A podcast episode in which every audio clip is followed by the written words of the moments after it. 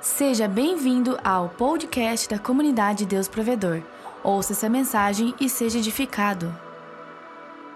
A palavra Deus trouxe ao meu coração nessa noite é: onde está a bênção? Onde está a bênção? Repita comigo: onde está a bênção? Porque eu quero saber onde está a bênção. Eu quero entender onde é que está a bênção. Esse eu também aqui eu senti várias coisas, né? Algumas eu senti assim, onde está a bênção, que seria uma pessoa mesmo, né?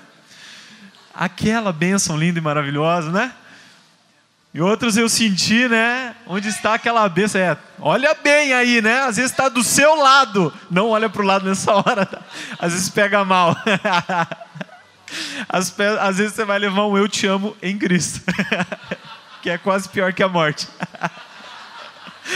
Amém? Glória a Deus. Às vezes, a sua bênção você já tem definido o que é uma bênção para a sua vida. Às vezes vai ser um emprego, às vezes é o dinheiro mesmo, às vezes são soluções para problemas. Mas onde está a bênção? E, assim, já começando com a conclusão da palavra, a nossa bênção é Jesus, amém? A nossa bênção é Jesus, é Ele, é a presença dEle, essa é a nossa maior bênção. Nós já somos uma bênção, Deus nos abençoou, mas nós precisamos entender muito claro isso. Por quê? Porque Deus, Ele é muito bom em argumentos, mas Deus é perfeito em amor. Então Deus ele pode até convencer, convencer o seu cérebro, mas Ele quer conquistar o seu coração. Você consegue entender a diferença disso? Que eu posso aqui teologicamente explicar coisas maravilhosas, profundas e tal, mas Deus não tem tanto prazer em que você tenha esse conhecimento técnico profundo da Bíblia, quanto o prazer que causa no coração de Deus quando você se abre e recebe tudo que Ele tem para você. Isso é muito mais profundo. Por isso que a Bíblia fala que aquele fariseu que vai orar e diz: Senhor, obrigado, porque eu não sou pecador, porque eu sou dizimista, porque eu jejuo, porque eu oro, eu não sou como esse publicano que está aqui do meu lado. Obrigado, Senhor. Aquele cara né, orou para si, né? Mas a Bíblia fala que o publicano que falou: Deus, me perdoa, me arrependo, eu não, eu não consigo nem olhar para o céu aqui de tanta vergonha, tem misericórdia de mim. Aquele foi para casa justificado e eu posso dizer para você, talvez o fariseu conhecia mais da palavra do que o publicano, mas o publicano conheceu mais do Deus da palavra do que o fariseu. E esse amor que ele conheceu é o que transformou a vida dele. Muitas vezes nós chegamos na igreja e muitas vezes nós começamos o nosso relacionamento com Jesus e Deus é perfeito. Você crê que Deus é perfeito? Mas nossa, a perfeição ela está tão distante de nós e nós imaginamos, Deus está num nível tão alto, e isso é verdade, que como eu poderia alcançar esse nível de Deus? E Deus nessa hora pensa que, mesmo Ele estando num nível tão alto, Ele não espera que você alcance pela perfeição o nível dele. Ele desceu o nível dele até o seu nível, para poder te amar de igual para igual através de Cristo Jesus. E isso foi o que? A graça através do sangue de Cristo. Você consegue entender que você não precisa ser perfeito para que Deus te ame, mas Ele se fez carne para poder te amar? Por isso que nós podemos falar muitas coisas de Deus e você pode ouvir várias coisas de Deus lá fora, ah, por que, que Deus deixa as criancinhas morrer? Por que, que no mundo tem fome? Por que, que no mundo tem miséria? Tal, tantas coisas que eu já ouvi tantas vezes. Mas uma coisa as, as pessoas não podem dizer: que Deus não entende a nossa dor. Porque Jesus, ele sentiu toda a dor. Então, as coisas podem até acontecer, mas você e eu precisamos crer: Deus entende. E Deus não está conformado. Às vezes a pessoa fala, ah, Deus vê e não faz. E eu estou falando isso de uma semana que teve muitas tragédias, de um período que está acontecendo muita coisa difícil. E eu tenho uma certeza que Deus não está conformado, mas Deus está aberto a amar e a estar perto de nós, amém? Eu creio nisso do fundo do meu coração. Deus ele até quer conquistar a nossa vida, o nosso coração. Mas uma coisa que nós precisamos ter em mente muito claro. Deus ele sempre vai nos amar independente de onde nós estejamos. Você está lá no mundo, Deus te ama. Você veio para cá se sentindo mais sujo do mundo, Deus te ama. Você está se sentindo leve, sem pecado, sem nada, Deus te ama, glória a Deus. Não importa, em qualquer situação Deus nos ama. Mas às vezes você se pergunta, poxa, mas além de ser amado, eu queria ser abençoado. Além de me sentir amado, eu queria ver as coisas mudando na minha vida. Além de ser amado, eu queria realmente ver assim na prática uma transformação dentro do meu ser e à minha volta. E isso eu posso te afirmar que não é o amor apenas que faz, mas é a proximidade, a intimidade. E o desejo de Deus nessa noite é te fazer entender que Ele deseja desesperadamente que você se achegue para pertinho dele. Amém? Olha para o irmão do seu lado e fala: Deus deseja ardentemente que você se achegue pertinho dele. Jesus te quer pertinho dele. Jesus ele te quer pertinho dele. Mas para a gente entender um pouco dessa história, eu vou contar uma história na Bíblia muito louca, muito louca que está lá em Gênesis capítulo 12, versículo 4. Pode abrir lá. Pensa numa uma história legal. Gênesis, Gênesis 12, 4. Abriu? Amém? Ligou o celular? Compartilhou com o irmão já? Dá uma força se ele não trouxe aí o dele. Fala assim, ó: Partiu Abraão como lhe ordenara o Senhor, e Ló foi com ele. Abraão tinha 75 anos quando saiu de Arã. Pula lá para o 13:1 rapidinho.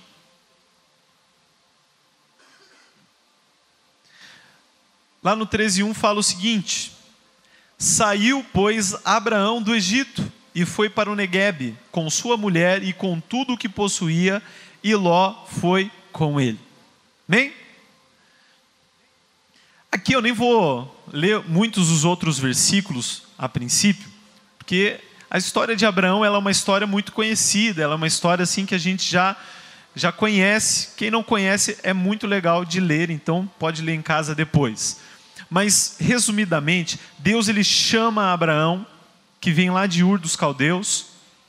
Ele vai morar em Arã, e quando o pai dele morre, Deus fala assim: Abraão, sai da tua terra sai da tua parentela, vai para a terra que eu te mostrarei. E nisso Abraão, ele pega, reúne tudo que é seu, a sua família, da sua casa, e vai para a terra de Canaã. Só que é engraçado nesse versículo 14, 12, 4, 12, 4, que fala assim que e Ló foi com ele. Ló, ele não era família, ele era parente. Família que eu digo é aqueles da casa, o marido, a esposa, os filhos. Mas Ló, ele era um sobrinho. Em algumas versões você vai ver que às vezes ele fala como irmão, mas é porque naquela época eles, eles às vezes o sobrinho eles tratavam como irmão também. Mas Ló, ele era um parente. Então, aos olhos assim, simples de Deus, Deus mandou Abraão ir embora e deixar Ló. Mas Ló foi com ele. Você está entendendo? Ló não deveria ter ido junto. Ló não deveria ter ido para a terra prometida, ele deveria ter sido deixado. Mas ele foi. Quando Abraão ele passa por Canaã, ele passa pela terra prometida, mas por causa de uma fome ele vai para o Egito. Quando ele chega no Egito, ele acaba mentindo que a esposa dele é irmã dele, Faraó se casa com a esposa dele mas acontecem muitas pragas, muitas coisas que fazem, porque não era vontade de Deus, nem que Abraão mentisse, nem que estivesse no Egito, e nem que Sara, sua esposa, se casasse com o faraó. Então, quando o faraó descobre, manda todo mundo embora. Vai embora daqui, vocês estão me amaldiçoando, eu não quero ser amaldiçoado, vão embora. E a Bíblia fala que eles saem do Egito. E a Bíblia cita um detalhe: e Ló foi com ele. Sabe que a Bíblia não tem nenhum detalhe que é assim, por acaso. Não existe nada na Bíblia que seja assim sem sentido, sem significado. Então você vê no versículo 12, 4, que fala: Partiu Abraão e Ló foi com ele. E você vê aqui no 13, 1 que fala: Saiu Abraão do Egito e Ló foi com ele. Esses dois versículos nos falam de dois momentos da Bíblia diferentes e também momentos da nossa vida diferentes. O primeiro é quando nós saímos, o outro é quando nós partimos. Aqui no caso ele partiu e depois ele saiu. Pode ver no começo desses versículos. Porque quando nós partimos é quando nós começamos a nossa vida com Deus. É quando a gente está saindo da onde a gente estava vivendo e nós começamos agora a caminhar com Deus. Mas quando nós conhecemos a Deus e começamos a ir até onde Ele quer que nós é, conheçamos e aquilo que Deus é, tem na nossa vida Ele começa a fazer através de nós, às vezes a gente se perde no meio do caminho, acaba no Egito, como está falando aqui. O Egito na Bíblia sempre vai ser sinônimo de desviado da onde deveria estar, da presença de Deus. Um lugar longe de Deus, lugar errado para o povo de Deus. O Egito significa isso. Então tem momentos na nossa vida que a gente não está partindo, a gente está saindo. A gente tem que sair da onde a gente está. Você começou bem, você saiu e agora tem que sair. Tem que sair desse lugar e voltar para a terra prometida. Mas não é sobre a terra prometida, é sobre Ló que eu quero falar. Ló ele saiu com Abraão. Cara, Ló era o cara que não deveria estar lá, mas estava. E sabe o que acontece com a vida de Ló? Ele começa a ser abençoado. Abraão era muito rico. A Bíblia fala que Abraão tinha ouro, prata, muitos rebanhos, servos. Mas a Bíblia vai falar que Ló também tinha muitas tendas e muitos rebanhos. E Ló começou a ficar rico, rico, rico, rico, rico. Era tão, tão grande o espaço que ele ocupava e tão grande o local que Abraão ocupava na terra, que a mesma terra não comportava os dois. Não tinha como sustentar os dois no mesmo lugar. Já imaginou isso? Já imaginou você ser tão rico, tão rico, tão rico que você tem que ir embora porque a sua necessidade é muito maior do que o teu lugar pode te suprir. Já pensou? Eu tenho que ir embora porque aqui não, essa casa não tem garagem para o tanto de carro que eu tenho. Glória a Deus. Rapaz, eu tenho que ir embora porque preciso de uma pista, um aeroporto perto para eu ir com o meu avião para onde eu quero. Opa! Eu tenho que ir embora, eu tenho que ir para algum outro país, assim, ganhar em euro, em libra, ganhar em dólar. Nossa, teve muita gente que quis fazer isso ano passado, né? E ir embora. Ló ele estava ficando muito rico, muito rico. Os pastores de Ló começaram a brigar com os pastores de Abraão, por causa de, desse lugar estar tá ficando pequeno. E Abraão chama Ló e fala: Ló, o negócio é o seguinte: vamos nos separar, porque eu não quero ficar brigando contigo, você é família. Escolhe um lugar para onde você quer ir. Se você decidir para a esquerda, eu vou para a direita. Se quiser ir para a direita, eu vou para a esquerda. Escolhe. Estou te deixando escolher. Ló nem discutiu com Abraão. Ló falou: Deixa eu ver aqui o lugar. Olhou para o lado mais bonito. Meu, esse lugar aqui é bonito, esse é lindo, esse vai ficar show de bola, toda a minha riqueza. E disse: Eu quero ir para cá. Abraão, beleza, eu vou para cá então. E nesse momento eles se afastam. Aqui o que eu quero que você reflita nessa história é que Ló era o cara que estava junto do cara abençoado. Abraão era o cara que tinha a presença de Deus. Na Bíblia, Abraão era um amigo de Deus. Ele era o cara que tinha as promessas de Deus, ele tinha aliança com Deus. Abraão era o cara. Mas Ló era o amigo do cara. Ló era o amigo do cara. E eu vou dizer para vocês que vendo a história de Ló, é muito bom ser o amigo do cara. Porque Abraão era tão cara e tudo estava tão certo para ele que quem estava perto de Abraão, as coisas davam certo para essa pessoa também. Não sei se você já conheceu alguém assim, de você estar tá perto dela, as coisas começam a dar certo para você também. Ló até talvez em algum momento da vida percebeu que, poxa, esse Abraão aí, Deus realmente, ó, com ele, top. Mas Ló começou a, começou a crescer também. Em algum momento da vida, Ló percebeu que na verdade ele também era um cara abençoado, porque ele também estava se dando bem, porque as coisas também estavam dando certo. E no dia que surgiu a oportunidade de ir embora do cara que era abençoado, ele foi, nem pensou, Porque na sua cabeça, Ló também era abençoado. Ló também era o cara. O problema é quando ele encara a realidade da vida.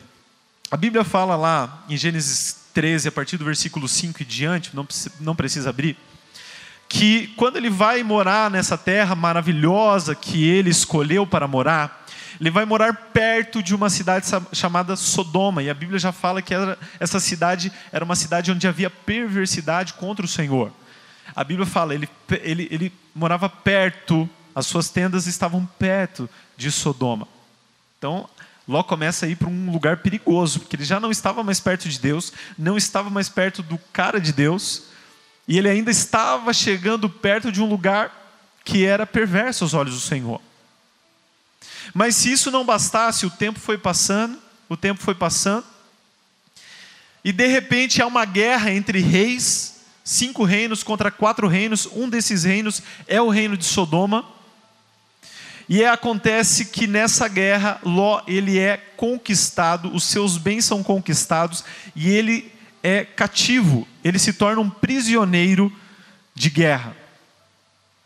Abraão, quando sabe que o seu sobrinho foi preso, Abraão pega todos os seus filhos da sua casa, 318 pessoas, corre atrás de Ló e dos exércitos, consegue derrotar esses exércitos e consegue retomar Ló, a sua família e o povo e os bens. Mas o que, que acontece? Nessa época, Ló já morava em Sodoma. E agora, por causa dessa guerra, Abraão devolve os bens, mas não devolve mais para Ló, devolve para o rei de Sodoma. E nesse momento da história, você descobre que Ló já não é mais rico que ele já não mora com muitos rebanhos, muitas coisas, porque ele perdeu tudo na guerra. Você vai descobrir que agora ele mora numa cidade e você vai descobrir que ele agora mora numa casa. Está piorando a vida desse cara. O cara que tinha muitos servos, muitos pastores, muitos rebanhos, muitas tendas, agora não tem mais nada, porque perdeu tudo numa guerra. Rapaz, você acha que é por acaso que Ló com Abraão estava cheio de coisa e quando sai de perto de Abraão, uma guerra vem e leva tudo que ele tem? Pensa bem comigo. Você já conheceu alguém que estava bem, estava bombando, de repente ele se afastou de Deus e de repente perdeu tudo? Você já conheceu alguém assim? Eu já conheci. Muitos. Mas se isso não bastasse, Sodoma era um lugar tão horrível, tão horrível, que Deus decide destruir a cidade de Sodoma e de Gomorra. Essa história também muitos conhecem. E Abraão ele começa a interceder com Deus, Deus conta esse plano para Abraão. Poxa, mas se tiver 50 justos, vai destruir? Não, 50 não, 40, 30, 20, 10 justos. Se tiver 10 justos, vai destruir essas cidades. Abraão estava tentando salvar o pessoal ali, principalmente Ló. Não, se tiver 10, eu não vou destruir. Resumo da ópera: não tinha nem 10 justos naquela cidade. Deus manda dois anjos lá na casa de Ló, os anjos foram para a cidade, Ló pega, recebe eles na sua casa. A cidade se reúne ao redor da casa, uma única casa de Ló, e pede para que esses anjos, homens, pareciam homens, eram anjos, sejam colocados para fora por Ló, para serem abusados pela cidade, pelos homens da cidade. Já pensou isso? E Ló fala: Não, não, não, não levem esses dois homens, eles estão comigo, peguem as minhas duas virgens que são filhas dele, virgens, peguem elas, façam isso com elas.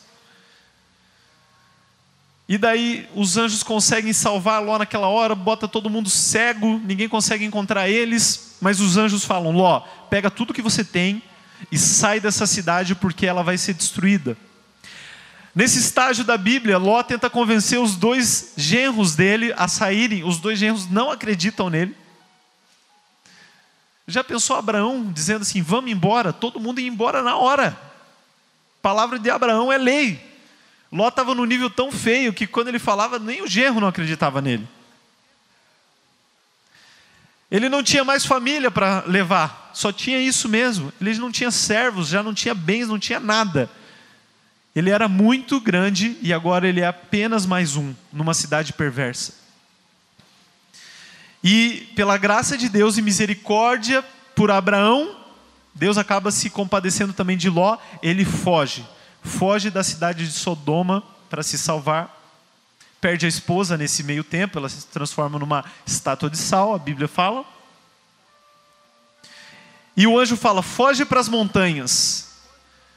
E Ló fala assim: por favor, não, eu, eu não quero fugir para as montanhas, eu posso ir para Zoar. Os anjos, tá bom, eu vou poupar aquela cidade, então foge para Zoar. Mas Zoar significa pequeno, repita comigo: Zoar significa pequeno. E ele foge para um lugar pequeno. O nome do lugar era pequeno. Mas olha que interessante. Quando ele chega nesse lugar, acontece a destruição de tudo. A cidade de Sodoma e Gomorra, do vale, é, além das cidades serem destruídas, toda aquela região, a vegetação também é destruída, se transforma num deserto. Esse lugar até hoje é um deserto, não tem nada lá naquele lugar. Há uns dois meses atrás eu, eu estive lá, bem nesse, onde foi o lugar, é pedra e areia, não tem nada, nada, nada. Não nasce nada lá.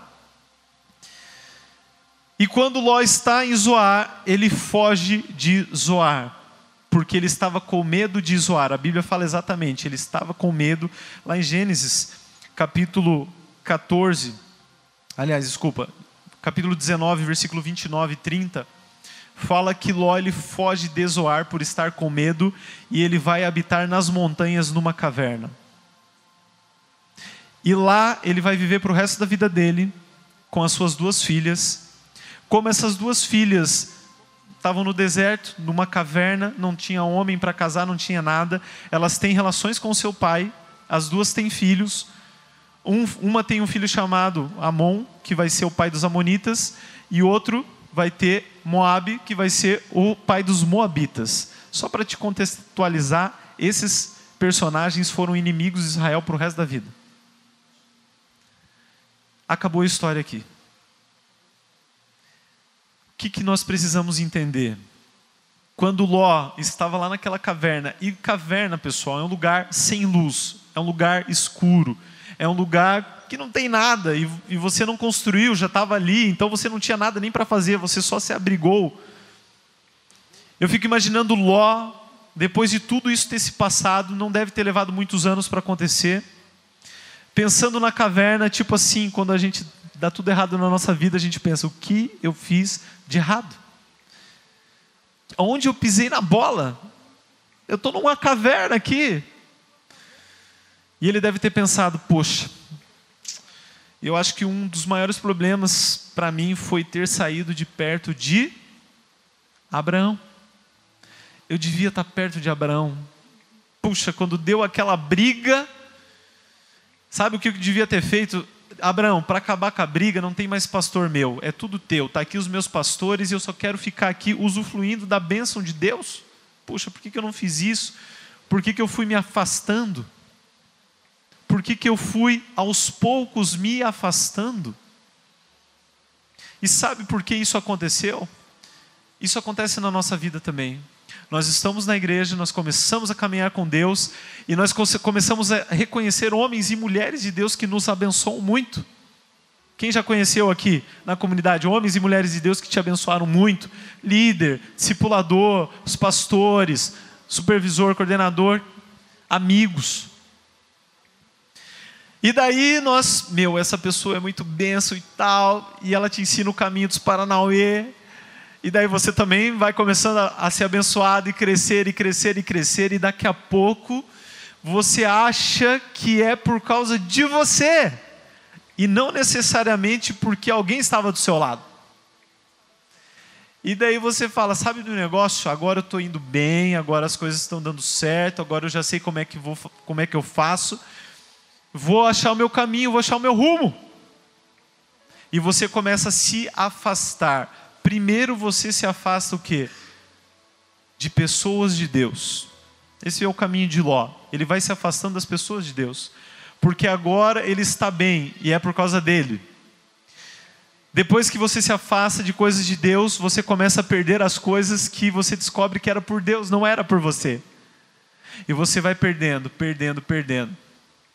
Depois de perder as coisas que era por causa de Deus, você começa a, perder as pessoas ao seu redor. E Ló começou a perder todas as pessoas ao seu redor. E depois Ló ele tem que fugir por um lugar pequeno. Se você sempre teve o mesmo estilo de vida, se você sempre teve o mesmo padrão de vida, é uma coisa para você. Se você sempre foi rico, é uma coisa para você. Se você sempre foi é, humilde, não é humilde, né? Na verdade, se você sempre foi alguém carente de condições melhores na sua vida, se você foi pobre, sempre é uma coisa para você. Mas eu te garanto que a maior dificuldade é quando você teve muito e depois você perdeu tudo e não tem mais nada. E eu te digo que Ló ele estava com medo de zoar. E não é zoar de zoação, de um lugar pequeno. Que não tinha medo de ser grande, um dia ele teve medo até de ser pequeno. E ele quis ficar no escuro, onde você não vê ninguém e ninguém te vê, e você não vê a luz do dia, e você não vê as coisas boas da vida. E eu, isso, isso eu estou falando porque é aí onde termina a história, se não há uma atitude que transforme o nosso caminho. Isso eu estou falando para você que muitas vezes já esteve tanto tempo na presença de Deus, e estava envolvido, estava bem, e começou a se afastar, se afastar, e nunca isso é do dia para a noite, tá? Isso é um processo, vai se afastando, vai perdendo, e às vezes parece que está tudo bem, Ló, meu, veio os anjos, ele recebeu super bem e tal. Quando você vê, você já não tem mais nada. E você se pergunta, meu, por que, que eu fiz? Eu vou voltar para Deus. Eu acho que é, é lá, eu vou voltar para as pessoas que eu sei que são de Deus. Eu vou voltar de volta do início, eu vou estar de volta lá na igreja, eu vou estar de volta na comunidade, eu quero estar de volta no GC. Eu quero seguir esse caminho. Glória a Deus. Você tomou uma atitude diferente. Mas eu quero te dizer que o segredo não era estar perto de Abraão não era estar perto de Abraão, o segredo para Ló voltar a estar bem. O que, que o segredo não era estar perto de Abraão? Cara, me responde uma coisa. Quantos assistem aqui de vez em quando uma mensagem no YouTube de algum pregador aí muito bom? Levanta a mão. Ó, oh, meu Deus, 95% de nós. E com certeza você já teve o desejo de conhecer essa pessoa que você viu pregando lá no YouTube. Meu, esse cara é demais. E eu vou te dizer, quase todas as pessoas que eu vejo no YouTube que eu gostaria muito de conhecer já estiveram aqui na comunidade. Glória a Deus. Né? E aquelas que você ainda quer conhecer estarão, né? Glória a Deus, seja usado para isso, né? Eu fiquei 10 anos aqui falando que eu queria ver o Antônio Cirilo, deu certo, um dia ele veio. Glória a Deus. Então vai orando, vai profetizando. Só que eu sei, irmãos, que não é ver o Antônio Cirilo aqui, que vai ser o ponto de decisão de mudança, de transformação na minha vida. Eu não espero por um pregador famoso, nem por um cantor famoso estar aqui para eu tirar uma foto com ele, para eu estar perto dele, para que isso transforme a minha vida. Porque eu sei que o que transforma a minha vida é o que esse pregador ou esse cantor tem na vida dele, que é a presença de Deus. E se ele não tiver isso, ele não tem nada. E daqui a pouco ele já não é mais nada também. Eu gosto muito de estar perto de homens de Deus. Eu gosto muito de estar perto do pastor Eloy, por exemplo.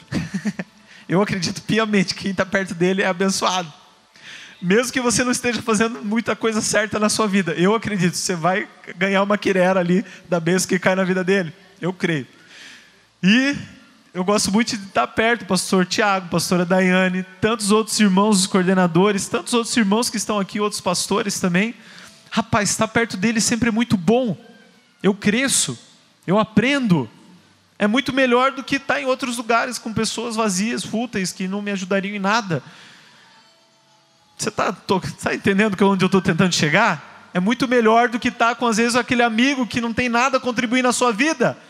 Eu prefiro estar no GC com a galera lá que vão falar de Jesus, vão falar de Deus, vamos se ajudar, vamos se orar. Se orar é bom, né? Glória a Deus. Lá em São Paulo eles falam, ora para mim. Eu não entendo, eu não entendo. É ora para mim, ora por mim, né? Mas tudo bem. Rapaz, eu gosto muito de estar com pessoas. Mas nós precisamos entender que não é estar perto dessas pessoas a resposta para aquilo que nós precisamos na nossa vida. Porque essas pessoas só são boas e abençoadas porque elas têm a presença de Deus. Você entende isso? A sua vida não vai para frente porque você vai no GC, a sua vida muda quando você tem a presença de Jesus em você. A sua vida esse ano não vai mudar nada porque você vai vir todos os sábados no atração, ou porque você vai vir nos cultos de domingo, ou porque você vai no espiritual. Não é isso que transforma a sua vida, isso melhora a sua vida. Isso vai te animar, isso vai te dar uma alegria, uma felicidade. Mas o que transforma a nossa vida é estar pertinho de Jesus. É isso. O que transforma a nossa vida não é ter um título de líder, de supervisor, de coordenador, de quarto quarta pessoa da Trindade, de Aquaman, não, não é nada disso, irmão. O que transforma a nossa vida é estar perto do amigo de Abraão. Quem que era o amigo de Abraão? Deus. Abraão era amigo de Deus. E se ele era amigo de Deus, você vai ver na Bíblia, irmão, que acontecia os negócios com Abraão que não está acontecendo com a gente. Deus vinha em forma humana, sentava debaixo da árvore com ele, comia com ele e contava os planos dele para Abraão. Rapaz, ele era amigo de Deus, ele andava com Deus.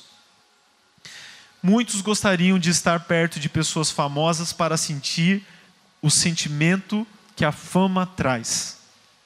Muitos gostariam de estar perto de pessoas ricas para entender como ser rico, mas também para usufruir da riqueza. Muitos gostariam de estar perto dos pegadores, das pegadoras, né, para entender como é que é, como é que você pode ser pecador também. Está amarrado em nome de Jesus. Mas, né, eu, eu, vou abrir meu coração. Lá na escola, quando eu era pequeno, eu não era daquele descolado, tá? Eu era daquele mesmo que era zoado, eu que estava do canto lá, né? Eu não era daquela grupinho principal, tá? Então, esse povo tipo eu, às vezes queria ser o cara mais descolado. Poxa, eu queria ser o cara que chegava aqui, batia em todo mundo e tal. Mas daí o cara que estava ali batia em todo mundo, ia para coordenação, era expulso, era tudo. Depois você dava graças a Deus você estava no seu cantinho. Rapaz, só porque você quer estar perto dessas pessoas, o que muitas vezes é muito bom. Eu leio livros de pessoas ricas porque eu quero aprender como é que eles chegaram lá. Eu, livro, eu leio livros de pessoas sábias porque eu quero ser sábio. Eu quero ler, eu leio livros de pastores abençoados que falam sobre casamento porque eu quero ter um casamento melhor, ser um marido melhor. Eu faço cursos para saber como ser um pai melhor mas eu sei que não são especificamente essas pessoas, não é ter o contato com essas pessoas, não é estar perto dessas pessoas que vai transformar a minha vida. Sabe por que, eu estou te dizendo isso, meu amado? Porque às vezes nós podemos viver uma vida frustrada pelo, pela cultura, pelo padrão que tem se estabelecido hoje na sociedade. Se você não tem curtida, você não é feliz. Se você não tem seguidor, você não é feliz. Se você não conhece aqueles caras que estão bombando, você não é feliz. Para com isso. Para com isso. Sabe o que Jesus falou no meu coração quando eu estava buscando em Deus essa palavra? Jesus falou assim: as pessoas querem muito conhecer os seus ídolos, as pessoas que elas gostam. Eu criei o universo, salvei todo mundo, amo as pessoas. Às vezes eu estou lá só esperando ela em casa e ela não me busca. Às vezes eu estou ali só esperando que ela ore e ela não ora. Às vezes nós buscamos muitas bênçãos em Deus, mas onde está a bênção? É em ter o próprio Deus. Jesus falava assim: Eu e o Pai somos um. Eu estou no Pai, o Pai está em mim. Quando Jesus estava no Pai, ele tinha todas as coisas que o Pai tinha, você entende? Quando nós estamos em Deus, nós temos todas as coisas que estão em Deus, que pertencem a nós. Eu quero que você olhe e reflita sobre a sua vida de oração, a sua vida de intimidade com Deus, e seja sincero consigo mesmo se você está priorizando e se você está nesse ano ou nos últimos meses colocando Jesus em primeiro lugar na sua vida, como a pessoa que deve ser perseguida, como a presença que deve ser ansiada, como o tempo que deve ser dado, conquistado aberto na sua agenda para a presença dele. Ló, ele pode até ter pensado, meu, eu devia estar perto de Abraão. Mas se ele perguntasse para Abraão, Abraão responderia: Você não precisa estar perto de mim, você precisa estar perto de Deus. Sabe quando nós enviamos alguém para algum lugar? Sabe quando um missionário é enviado, quando um pastor é enviado, quando uma pessoa é enviada para alguma obra? É quando essa pessoa não precisa estar num lugar para ter a presença de Deus. Ela vai levar a presença de Deus aonde quer que ela esteja. Às vezes você tem um coração muito missionário, mas se você ficar um mês fora da igreja, do GC, de qualquer lugar, você caiu na fé, você desviou? Como é que você vai ser enviado? Como é que você vai ser mandado para algum lugar? Pensa comigo. Se às vezes uma semana sem o GC, você faltou no GC, você já está todo errado na vida. Porque não é o GC, é a presença de Deus. Daí tem aquele povo que fala assim: é, na igreja tem um monte de gente errada. Lógico. Não é vir na igreja, é a presença de Deus. É lá no GC, parece todo mundo perfeitinho e tal, mas vai conhecer mesmo de perto, vai ver os negócios. Vai ver os negócios mesmo. Se você entrar na minha casa e ficar uma hora e meia comigo, você vai ver os negócios também. Eu grito com meu filho, ah, sai daí. A esposa grita comigo, para não dizer que eu grito com a esposa. Rapaz, nós somos seres humanos. Sabe o que faz diferença na nossa vida? A presença de Deus. O que, que Deus. Ele gostaria que você entendesse algo. Muitas pessoas com um bom coração, bom coração muitas vezes, elas criaram métodos, responsabilidades, compromissos para te manter perto de Deus, tradições, rituais para te manter perto de Deus, através do compromisso e da responsabilidade. E eu te digo, muitas vezes a responsabilidade e o compromisso te mantém perto de Deus, mesmo que você não está tão apegado ali na intimidade. É bom, é bom. Poxa vida, eu tenho que ir no GC porque, meu, eu me comprometi, é na minha casa, não tem nem como eu não ir, eu tenho, é só sair do meu quarto e já estou no GC. É um compromisso. Meu Deus, eu tenho que ir lá no departamento social, porque, meu, eu estou com as compras aqui no meu carro, está toda a comida aqui, se eu não for, não tem a comida, eu tenho que ir, o compromisso. Meu, marquei o discipulado, eu tenho que ir lá dar o discipulado, minha responsabilidade. É responsabilidade. Muitas vezes a responsabilidade te levou a fazer a vontade de Deus e a andar nos caminhos do Senhor te segura. Um espiritual que a gente teve foi muito falado, pregado sobre amigos de Deus. Você está perto de amigos de Deus, é muito difícil você se desviar, porque você tem relacionamento com eles, você tem compromissos, você está na igreja, muito legal. Mas o compromisso, a responsabilidade, ela te garante, ela te faz permanecer até um ponto. Somente o amor é que te faz permanecer para sempre. Você consegue entender isso? Porque para Jesus é um saco ter que te convencer aí no GC. Para Jesus é um saco ter que te convencer aí numa oração contínua. Para Jesus é uma tristeza ter que te convencer aí adorar Ele. Eu fico imaginando Deus tendo que criar argumentos para que você oferte. Porque Deus ele pode ter um bom argumento, mas o amor dele é perfeito. Eu comecei falando isso hoje. Por isso que somente a intimidade te faz entender que as coisas no reino de Deus se desenvolvem por amor.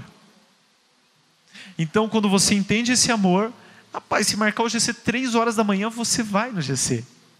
Você vai. E eu vou te falar, que é, é o teste do primeiro amor, né?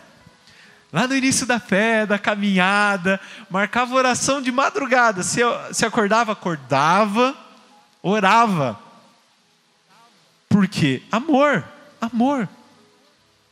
Agora hoje, meu, seja bem sincero, se eu fizer um propósito de oração três horas da manhã aqui, todo dia da semana, seja sincero com você mesmo e não precisa levantar a mão e me responder. Você faria? Se a gente fizesse aqui um, um compromisso de uma semana sem Instagram, de verdade, você pode até levantar a mão aqui, orar comigo, você faria? Se a gente fizesse um propósito de vigília, que ter vigília no mês que vem, você faria? Jejum, essa semana inteira, vamos jejuar. Daí a pessoa acha que já não, eu vou fazer o jejum para me arrepender, vou fazer o jejum para acontecer. Você acha realmente que o seu jejum é o que faz as coisas acontecerem ou não?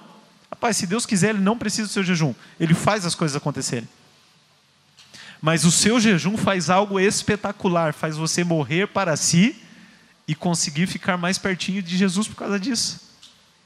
Para que um motivo melhor para jejuar do que isso? Quando eu morro para o meu eu, eu consigo ser mais sensível ao Espírito Santo em mim. E daí eu estou mais pertinho dele. É isso que eu quero na minha vida. É tudo que eu quero na minha vida. A Bíblia fala lá em Jeremias, acho que capítulo 29, a partir do versículo 11: Bem sei os pensamentos que tenho a respeito de vós, diz o Senhor, pensamentos de paz e não de mal, para vos dar o fim que desejais. Então passareis a orar, e ireis, e eu vos ouvirei, e clamarei a mim, e buscar-me-eis, e me encontrareis, quando me buscardes de todo o vosso coração. É lindo esse versículo. Mas você sabia que Deus não falou originalmente para você essa palavra? Lógico que a Bíblia é para todos nós. Mas na tradução literal, na interpretação literal, Deus não falou para nós. Deus falou para aquele povo naquela hora, na vida, lá naquele tempo de Jeremias. E isso é importante você entender. Porque Deus falando assim: Olha, eu, eu tenho pensamentos muito bons a respeito de vocês. Oh, glória, oh, oh, o povo está bem, deve estar tá bem, o pessoal deve estar tá cumprindo todos os seus deveres espirituais, deve estar tá bombando na fé. Não, vocês vão orar e eu vou responder, clama a mim, eu vou responder grandes coisas. Oh, glória, esse povo deve ser uma igreja de fogo e poder, oh, aleluia, terra. Né? Mas olha, rapaz, pensa na pior época de Israel, assim, talvez da história foi tão ruim, tão ruim que Jeremias profetizou a queda de Jerusalém, e Jerusalém foi conquistada pela Babilônia, a cidade foi destruída, o templo foi queimado, todo o ouro foi derretido, foi levado embora, os homens e mulheres foram mortos. O povo não buscava o Senhor, o povo era idólatra, ninguém estava mais orando. A Bíblia fala que ele procurou um homem, um justo, e não achou ninguém. E nesse contexto, Deus fala: eu bem sei os pensamentos que tenho acerca de vós, pensamentos de paz e não de mal, para vos dar o fim que desejais. E vocês vão clamar a mim e eu vou responder grandes coisas. Ou seja, quando eles não tinham nada, quando eles estavam longe de Deus, nesse momento Deus fala: Eu quero o seu bem, eu quero o seu melhor. Então, Deus não está esperando nós bombarmos aqui na nossa vida espiritual para daí Ele querer que as coisas deem certo na nossa vida. Não, você não precisa se preocupar com isso. O pecado realmente já foi resolvido. Você já acredita nisso? Eu acredito que o pecado já foi resolvido na cruz pela graça, amém? Mas o problema que precisa ser resolvido é o que? De intimidade. Esse não foi resolvido na cruz. A intimidade que Jesus resolveu foi abrir o caminho mas ele não fez esse caminho por você. Você consegue entender isso? Jesus ele abriu o caminho, você consegue chegar perto de Deus, cara. Que isso? Velho Testamento, sacerdote uma vez por ano ainda com cheio de penduricário para não morrer, para chegar perto da chequinada fumaça de Deus. Jesus ele te abriu um caminho que hoje você consegue chegar perto de Deus e ter Deus dentro do seu coração, Deus vivo mesmo, verdadeiro. Isso é muito forte, mas isso você precisa querer e desejar. É você que precisa trilhar esse caminho. Porque Deus fala isso com a sua igreja hoje, com a atração nessa noite. Porque nós não seremos o atração, a comunidade de Deus provedor, o seu GC, a nossa família, nós não seremos uma igreja somente de status, nós não seremos apenas uma igreja de aparências. Deus não nos chamou e não te chamou para sermos apenas uma igreja de números. Deus não nos chamou apenas para sermos uma igreja de estratégias. Uma coisa que nós ouvimos até num evento que a gente foi: Deus não nos chamou para ser uma boa igreja. Deus nos chamou para sermos uma igreja gloriosa. Deus te chamou para ser cheio da glória dele. Deus te chamou para que você visse através dos olhos de Deus e que tivesse todo o amor de Jesus dentro do seu coração. Deus te chamou para ter uma vida transformada através da intimidade com Ele. Deus te chamou para ter, ser, ser livre, ter uma vida livre do, do inferno, do pecado, do vício, ter uma vida livre da escravidão do relacionamento abusivo, do relacionamento impositivo. Deus te chamou para ser livre das opressões do mundo, do politicamente correto, do religiosamente correto. Você crê? Eu creio nisso. Mas todas essas respostas só se encontram num posicionamento: ter intimidade com Ele. Quem sou eu aqui para falar de intimidade? A pastora Dayana fala muito melhor do que eu sobre isso. Mas se Deus está repetindo isso muitas e muitas vezes, é porque Ele espera ansiosamente por você, aqui, no seu quarto, em qualquer lugar. Quando eu estava lá no Monte Sinai, já contei essa história para vocês, vou contar de novo. Quando eu estava lá no Monte Sinai, rapaz, quando você chega no Monte Sinai, você espera no mínimo o céu se abrir e o céu se abrir e a glória descer, né? Meu, como é que Moisés viu? Vem alguma coisinha. Tal, por acaso nesse dia tinha raios, trovões, né? Uma tempestade bem ao longe assim, né? Você vinha, era um negócio que eu estava lá, meu Deus, eu já estava já arrepiado só vendo a tempestade e os trovões. Oh Deus, glória a Deus, eu acho que é mais ou menos assim, né? Só falta um monte tremer, subir fumaça. o Senhor apareceu, uma pedra começar a aparecer, uma escrita. Só faltou essas coisas. Mas pense comigo. Deus ele começou a ministrar meu coração naquela hora.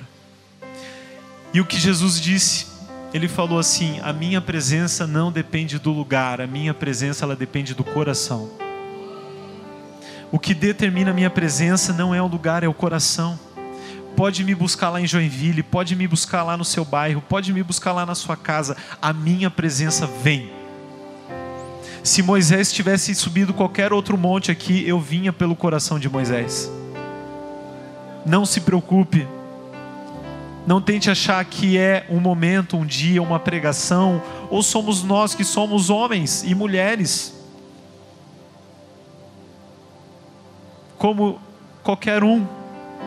Não somos nós, é Deus. Um coração quebrantado vai vir aqui, vai chegar em casa, vai andar no ônibus, vai chegar no trabalho, vai entrar no banheiro do seu trabalho e vai cair em prantos pela glória de Deus. Porque é o seu coração que atrai a presença de Jesus. Um coração que chama a presença dele você não precisa conhecer nenhum lugar do mundo, você não precisa ir para a Meca, como os muçulmanos têm que ir uma vez na vida, não precisa nem para Jerusalém. Você pode só desejar aonde você estiver a presença de Deus e ela vem. Você precisa ter fé nisso. O que nos separa muitas vezes dessa presença é a nossa fé. A gente não acredita na graça porque a graça é muito escandalosa. A graça é muito assim, é terrível a graça, né? A graça é uma coisa terrível. Sabe por que a graça é uma coisa terrível? Eu estou mal e Deus me usa. Isso é terrível. Eu fico mal quando Deus me usa quando eu estou mal. Eu fico pior, né? Rapaz, naquele dia pior, que você tá trash, tá feio. Daí Deus fala assim: fala que eu amo essa pessoa do lado do teu lado. E você fala, ó, Jesus te ama muito. Aquela pessoa começa a cair no pranto, em choro e tá lá, Deus, você está me usando, Senhor, você está vendo que eu estou mal, o Senhor está me usando. Deus nos usa até quando nós estamos mal mas Ele prefere te usar quando você está bem. Ele prefere Ele mesmo te deixar bem. E para isso é só você dizer, dizer para Ele assim: Vem, Jesus. Você pode